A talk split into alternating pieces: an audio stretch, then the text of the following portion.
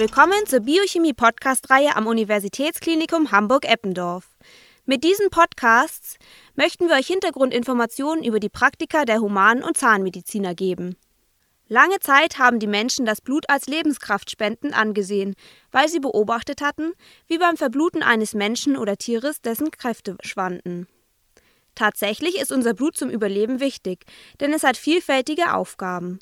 Neben der Immunabwehr, der Körpertemperaturregulierung und Wundverschluss durch Gerinnung ist der Transport von Nährstoffen, Botenstoffen, Stoffwechselmetaboliten und den Blutgasen Sauerstoff und CO2 ganz wichtig. Das Blut- und Bluttransportsystem, die Adern, können auch als ein Organ angesehen werden, welches über den ganzen Körper verteilt ist. Die Zellen dieses Blutorgans unterteilt man in Erythrozyten, Leukozyten und Lymphozyten. Alle diese Zellen entstehen im Knochenmark. Interessant dabei ist die Proliferation der Erythrozyten.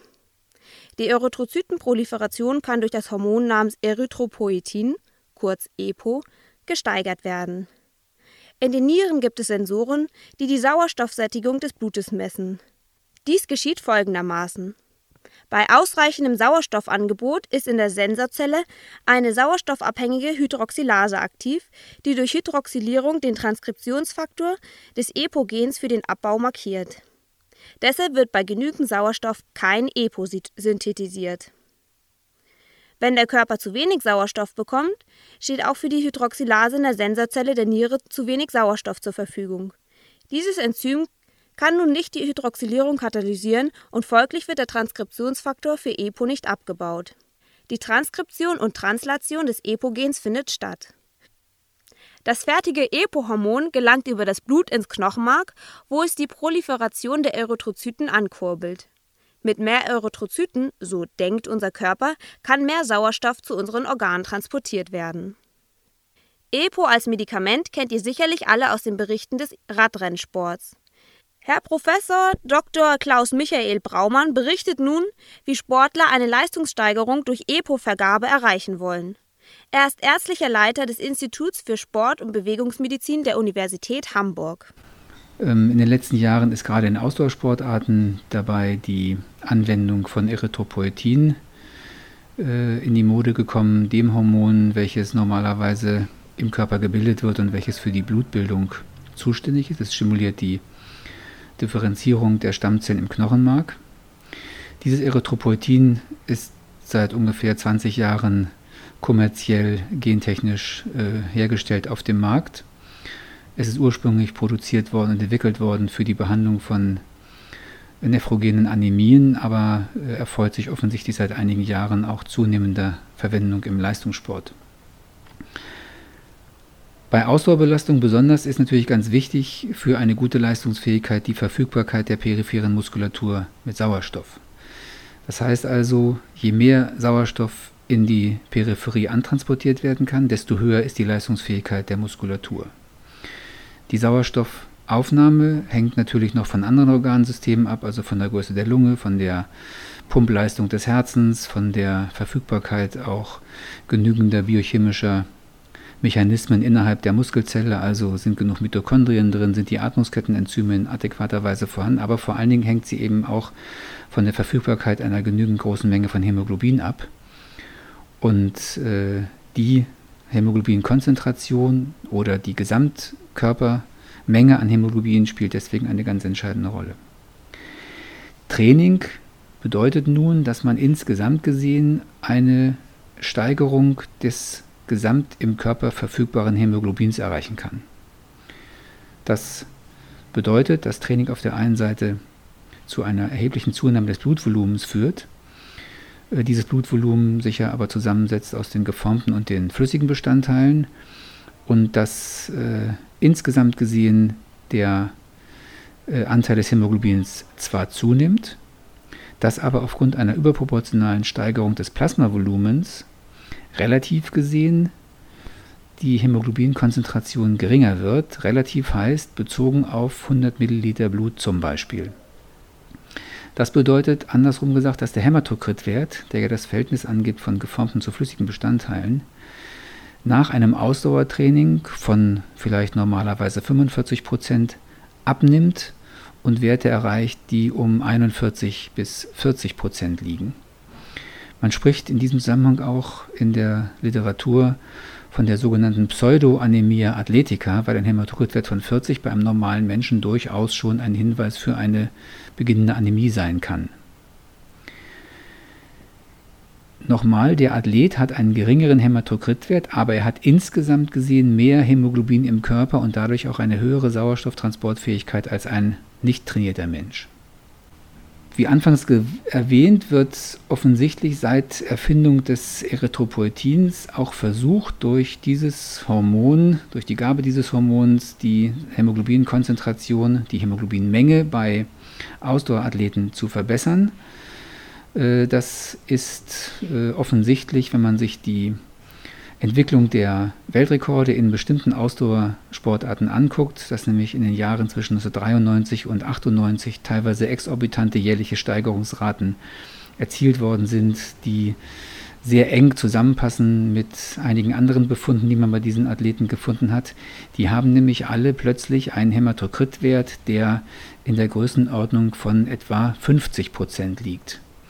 Und nach den vorhin gemachten Ausführungen, dass normalerweise ein Ausdauertrainierter eher einen geringeren Hämatokritwert hat. Das ist seit Jahrhunderten so bekannt und steht auch in allen Physiologielehrbüchern. Muss die Tatsache, dass seit Anfang oder Mitte der 90er Jahre Hämatokritwerte von 50 bei Ausdauersportlern gefunden werden, äh, so interpretiert werden, dass ganz offensichtlich irgendwelche Manipulationen am erythropoetischen System vorgenommen worden sind. Äh, das ist übrigens einer der zentralen Vorwürfe, den viele äh, äh, in der Öffentlichkeit gegenüber bestimmten Sportmedizinern machen, die offensichtlich die Augen zugesperrt haben vor diesen eigentlich seit Jahrzehnten bekannten Phänomenen und schlichtweg akzeptiert haben, dass plötzlich alle Ausdauersportler einen Hämatokritwert von 50 Prozent haben durften.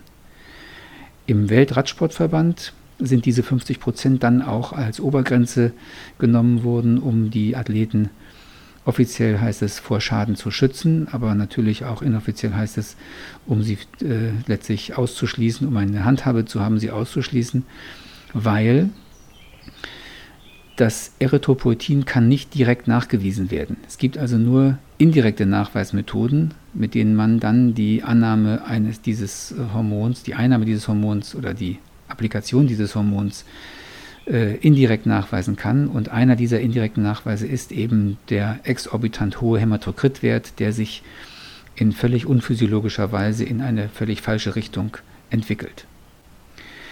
Aber der direkte Nachweis ist nicht möglich, deswegen sind indirekte Verfahren nur zur Anwendung gelangt bislang und da indirekte Verfahren nicht justiziabel sind, steht hier die Medizin und auch der Sport selbst vor einem großen Problem. Man kann also nur mit Ausschlussverfahren oder irgendwelchen Schutzsperren äh, versuchen, eine zu äh, ausufernde Einnahme oder Applikation dieses Erythropoetins zu verhindern. EPO ist übrigens nicht nur ein Dopingmittel. Bei Patienten mit Niereninsuffizienz ist der Sauerstoffsensor defekt, deswegen synthetisieren sie kein Erythropoin mehr. Damit diese Patienten aber trotzdem genügend Erythrozyten für den Sauerstofftransport bilden, wird ihnen EPO verschrieben. Wie wir wissen, bindet Sauerstoff an den Hämoglobinmolekülen in den Erythrozyten. Genau hier können aber auch Defekte auftreten. In Afrika zum Beispiel ist die Sichelzellanämie als ein solcher Defekt der Hämoglobinketten weit verbreitet. Für diese einfache Mutation reicht es aus, dass eine einzige Aminosäure, Glutaminsäure, durch Valin ersetzt wurde. Ein charakteristisches Merkmal dieser Krankheit sind Erythrozyten mit abnormer Morphologie, zum Beispiel sichelförmiges Aussehen. Diese Erythrozyten kann man gut unter dem Mikroskop erkennen. Der definitive Nachweis einer Sichelzellanämie aber erfolgt mittels einer Elektrophorese.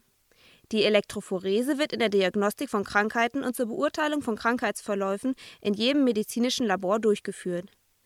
Wie eine Elektrophorese durchgeführt wird, lernt ihr heute kennen. Ihr sollt sowohl Testplasma als auch eigenes Blutplasma untersuchen. Für die Gewinnung des eigenen Plasmas müsst ihr zuallererst zwei Tropfen Blut abgeben. Wie das genau funktioniert, erklärt euch Frau Birgit Henkel. Sie ist technische Angestellte im Institut für Biochemie und Molekularbiologie 2 und betreut dieses Praktikum. Ja, es ist gar wenig, ja, leider. Vielleicht auch ein ganz kleiner Stich gewesen. Nee, das war schon. Ja, aber das schon. war ordentlich. Das war nicht brutal, das war beherzt. Ja. Das Praktikum beginnt mit einer Blutentnahme aus dem Ohrläppchen. Immer zwei Studenten bilden eine kleine Arbeitsgruppe.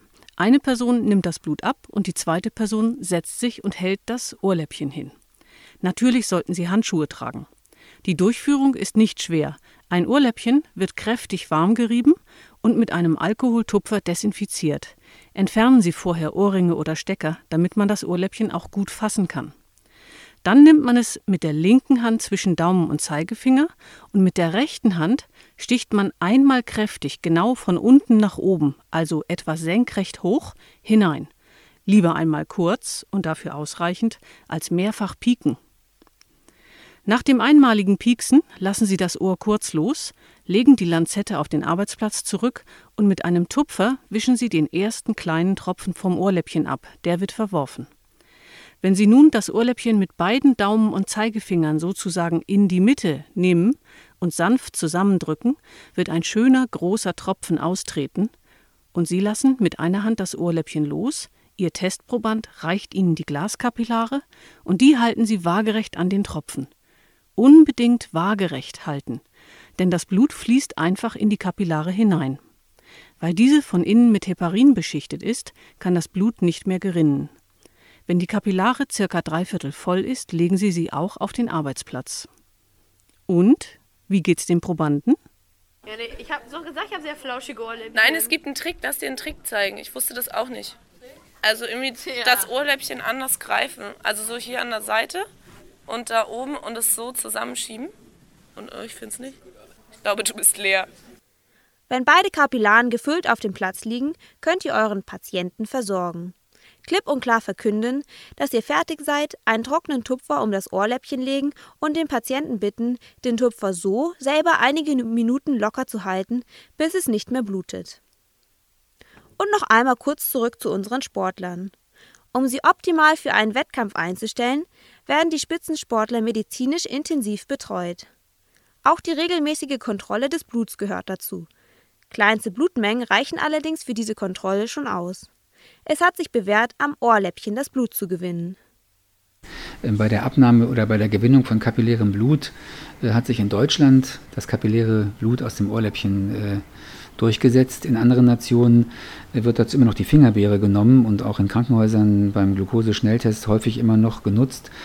Das ist einfach eine Frage der Patienten. Äh, Convenience, weil die Fingerbeere natürlich sehr viel stärker mit Nerven durchsetzt ist. Es tut einfach deutlich mehr weh, wenn man in die Fingerbeere sticht, als wenn man ins Ohrläppchen sticht. Und deswegen ist das Ohrläppchen äh, in diesem Falle gewählt worden, um eine möglichst hohe Compliance auch mit den Patienten oder auch den Athleten zu haben, die nämlich teilweise während ihrer Sportlerkarriere fast täglich äh, bis wöchentlich sich einmal pieksen lassen müssen und äh, regelmäßige Stiche in die Fingerbeere einfach mittelfristig vermutlich zu einer Abnahme der Compliance der Athleten führen würden. Aber das Blut ist natürlich das gleiche, es ist kapilläres Blut und man nutzt es halt in der Sportmedizin A im Rahmen der sogenannten Laktattests, um die äh, Milchsäurekonzentration im Gesamtkörper zu bestimmen, aber man nutzt es auch für die Bestimmung von äh, biochemischen Markern wie Harnstoff, zum Beispiel Kreatinkinase, die man auch im Rahmen eines Trainingsprozesses zum Monitoren, wie das so schön heißt, eines Trainingsprogrammes nutzt. Also zu gucken, ob jemand individuell überlastet ist und vielleicht auch individuell etwas weniger hart trainieren muss. Jetzt wird die Kapillare noch an einem Ende verschlossen. Dazu finden Sie auf Ihrem Arbeitsplatz grau-blaue Wachstäfelchen. Das Wachs ist weich und Sie nehmen einfach die Kapillare waagerecht hoch und drücken das Wachs auf das Ende der Glaskapillare. Dann ist ein kleiner Wachspfropfen innen drin und verschließt diese Seite. Dann kann die Kapillare sogar hingestellt werden. Dafür sind an der Seite des Wachses kleine Löcher vorgesehen. Das Zentrifugieren der Kapillare übernehmen wir TAs für Sie. Bitte bringen Sie uns Ihre Kapillare zur Zentrifuge. Und weil diese kleinen Glasröhrchen viel zu klein sind zum Beschriften, müssen Sie sich die Position im Zentrifugenrotor genau merken. Denn alle anderen Studenten bringen ihre Kapillare ja auch. Das Blut, das aus dem Ohrläppchen abgezapft wurde, nennt man übrigens Kapillarblut. Die Sauerstoffsättigung von Kapillarblut ist anders als von venösem Blut. Im venösen Blut ist weniger Sauerstoff gebunden. Nun beginnt ihr mit der Vorbereitung der Elektrophorese. Wie dieses grundlegende Laborverfahren funktioniert, erklärt euch Dr. Peter Adamitz. Herr Adamitz ist wissenschaftlicher Mitarbeiter am Institut für Biochemie und Molekularbiologie II. Grundlegend für das hier vorzustellende Trennverfahren für Proteine ist die Beobachtung, dass elektrisch geladene Teilchen wie Ionen in einem elektrischen Feld eine Kraft in Richtung auf die entgegengesetzt geladene Elektrode erfahren. Da die im Wasser gelösten Proteine zudem beweglich sind, bewirkt die Kraft eine Wanderung der Ionen entlang der elektrischen Feldlinien. Ausschlaggebend für die erreichte Geschwindigkeit, man spricht hier von der Beweglichkeit der Ionen, sind im Wesentlichen zwei Faktoren. Sie ist erstens umgekehrt proportional zur Masse der bewegten Teilchen und zweitens direkt proportional zur Nettoladung der Teilchen.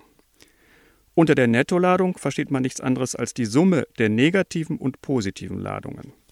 Sie ist keine Konstante, sondern abhängig vom pH-Wert der Lösung. Sie können sich vorstellen, dass die Aminogruppen und Carboxylgruppen bei niedrigem pH-Wert, also im sauren Milieu, weitgehend protoniert sind. Dabei verlieren die Carboxylgruppen ihre negative Ladung, während die Aminogruppen eine positive gewinnen. Es resultiert in den meisten Fällen eine positive Nettoladung, im alkalischen Milieu ist es umgekehrt. Hier zeigen die meisten Proteine eine negative Nettoladung, weil die erwähnten funktionellen Gruppen weitgehend deprotoniert sind. Folgerichtig gibt es für jedes Protein irgendwo dazwischen einen pH-Wert, bei dem positive und negative Ladung sich gerade kompensieren. In diesem Fall ist die Nettoladung 0. Der pH-Wert, an dem dies beobachtet wird, wird dementsprechend als isoelektrischer Punkt bezeichnet. Daraus ergeben sich die folgenden wichtigen Erkenntnisse. Erstens. Große Proteine wandern bei gleicher Ladung im elektrischen Feld langsamer als kleine Proteine. Zweitens. Lösliche Proteine, die sich hinsichtlich ihrer Aminosäurezusammensetzung unterscheiden, weisen unterschiedliche isoelektrische Punkte und Nettoladungen auf. Drittens. Lösliche Proteine mit dissoziierbaren Aminosäureresten zeigen abhängig vom pH-Wert unterschiedliche Nettoladungen. Der isoelektrische Punkt ist so eine Sache. An diesem für jede Aminosäure spezifischen pH-Wert ist die Gesamtladung des Moleküls 0. Das heißt, die Aminosäure ist neutral an diesem pH-Wert. Schaut man sich die Struktur aber genauer an, stellt man fest, dass die Aminosäure hier als Zwitterion vorliegt. Die intramolekularen negativen Teilladungen gleichen die intramolekularen positiven Teilladungen aus. Ganz nach der Rechnung plus 1 und minus 1 sind gleich 0. Übrigens, jede Aminosäure besitzt immer nur einen isoelektrischen Punkt. Der isoelektrische Punkt ist unabhängig von äußeren Faktoren.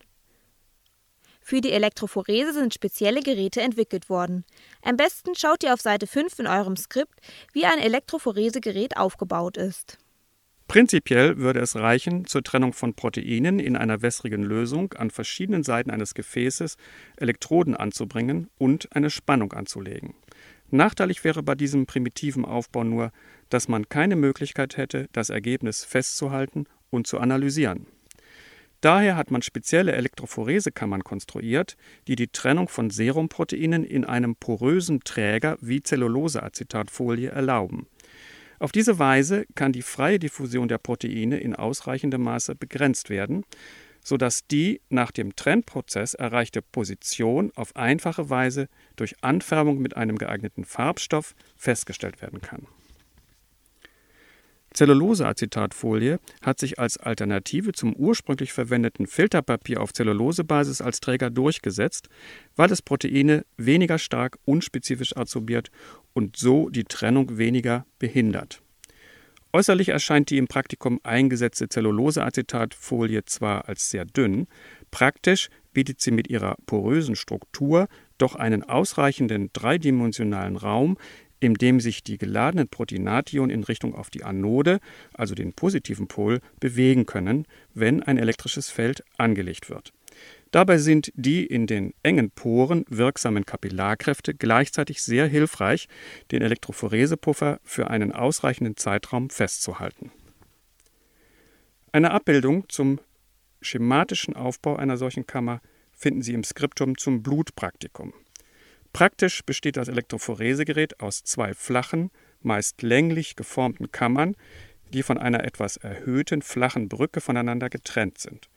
Die Kammern enthalten zunächst die Stromzuführungen über je eine Platinelektrode.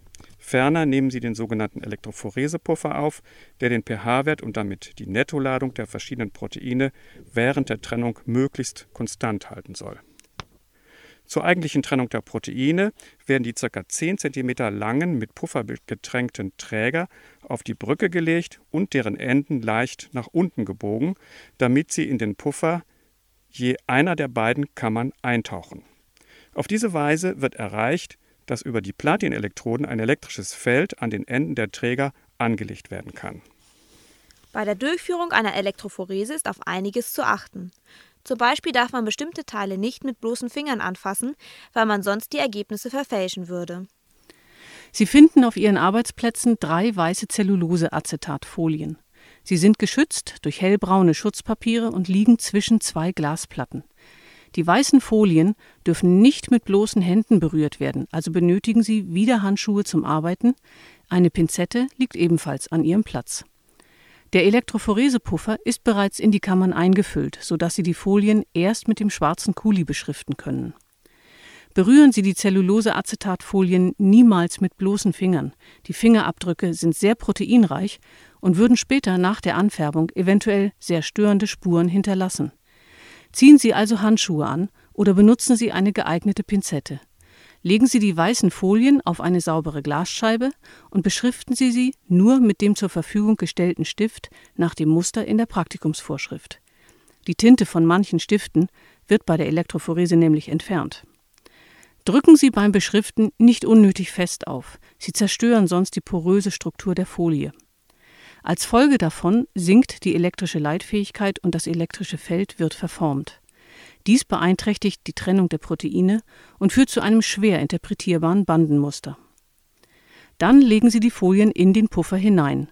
Sie sollen langsam durchfeuchten und komplett nass werden. Die Trägerfolien haben eine stark poröse Struktur, die zunächst mit Luft gefüllt ist. Um die Luft durch Puffer zu ersetzen, müssen Sie dafür sorgen, dass die Flüssigkeit nur von einer Seite in die Folie eindringen kann, während die andere Seite zum Entweichen der Luft frei bleibt. Sie erreichen das durch die folgende Technik. Fassen Sie die Folien an einem Ende mit der flachen Pinzette und halten Sie sie ca. 30 cm über einer der beiden Kammern des geöffneten Elektrophoresegerätes. Die Folie hängt nun praktisch senkrecht herunter. Führen Sie die Folien mit der Pinzette nun mit mäßiger Geschwindigkeit senkrecht nach unten, sodass die Folie durch die Luftreibung in waagerechter Ausrichtung nach unten sinkt. Kurz vor dem Eintauchen lassen Sie die Folie los, sodass sie waagerecht auf der Pufferoberfläche des Elektrophoresepuffers landet. Die ist wichtig, weil sie nur so verhindern, dass bei der Benetzung Luft in den Poren eingeschlossen wird. Sie erkennen den Erfolg an der gleichmäßigen dunklen Verfärbung der Folie. Bleiben weiße Flecken, deutet das darauf hin, dass Luft eingeschlossen wurde. Folien mit eingeschlossener Luft können nicht mehr verwendet werden. Ist die Benetzung erfolgreich, können Sie die auf der Oberfläche schwimmende Folie mit Hilfe der Pinzette ganz in den Puffer untertauchen. Nun haben Sie neuen Platz zum Benetzen der nächsten Folie. Nun müssen die Serumproben aufgetragen werden.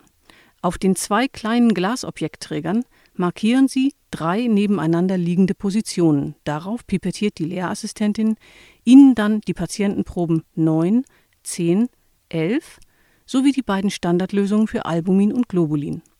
Diese fünf Proben werden auch während der Praktikumszeit auf Eis gehalten, daher kommen Sie bitte mit den Objektträgern zu dem Eisbad und holen Sie sich die Lösungen ab. Um die Proben nun auf die Folie zu bringen, brauchen Sie die Unterstützung Ihres Mitstudenten. Auf ein Handtuchpapier wird die erste Folie, zum Beispiel die mit den Standards, mit einer Pinzette aus dem Puffer gezogen und auf das Handtuchpapier gelegt vorsichtig vom überschüssigen Puffer freigetupft und kann nun mit der Probe gestempelt werden. Für den Probenauftrag habt ihr nun circa vier Minuten Zeit. So lange dauert es, bis die Verdunstung des Wassers zu ersten störenden Trocknungsspuren führt. Ihr braucht euch jetzt nicht zu beeilen, aber Zeit für eine Pause ist auch nicht. Sie haben einen kleinen Metallspatel auf Ihrem Arbeitsplatz, den wischen Sie einmal kurz mit Papier ab. Dann nehmen Sie die gerade Seite und stippen mit dieser Kante direkt in die Probe. Die Metallkante ist dann komplett benetzt mit der Lösung Und diese feuchte Kante setzen Sie an die markierte Stelle auf der Folie. Sicher aufsetzen, aber nicht durchdrücken. Mit Gefühl. Vermeiden Sie auf jeden Fall, die poröse Struktur der Folie an der Stelle zusammenzupressen. Die Folge wäre, dass an dieser Stelle kein Stromfluss und somit auch keine Trennung mehr möglich wäre. Außerdem stempeln Sie nur einmal, sonst bekommen Sie Mehrfachbilder. Wenn beide Proben aufgetragen sind, wird die Folie mit der Pinzette in die Elektrophoresekammer gelegt, quer über die Stege und links und rechts eingetaucht in den Puffer. Dann könnte der Strom bereits angeschaltet werden, aber Sie bereiten noch die beiden weiteren Folienstreifen mit den Proben 8 und 9 bzw. 10 und 11, damit alle drei Streifen zusammenlaufen. Achten Sie auf die Anoden- und Kathodenseite. Wo ist Minus und wo ist Plus? Als Erinnerung, die Anode ist der Pluspol, die Kathode demnach der Minuspol. Ladungen fließen stets zum anders geladenen Pol. Also negativ geladene Elektronen fließen zur Anode. Dort angekommen, fließen sie nicht mehr. Zu Probe 8 noch eine Erklärung. Hier sollen Sie Ihre eigene Serumprobe mittesten. Die zentrifugierte Kapillare nehmen Sie mit linkem Daumen und Zeigefinger genau an der Trennung von Blutkörperchen und Plasma in die Hand und mit dem rechten Daumen und Zeigefinger greifen Sie die Kapillare rechts daneben, wo nur Plasma ist. Dann brechen Sie die Kapillare einfach durch einfach deswegen, weil es keine Kraft erfordert und sich anfühlt, wie wenn ein Streichholz bricht.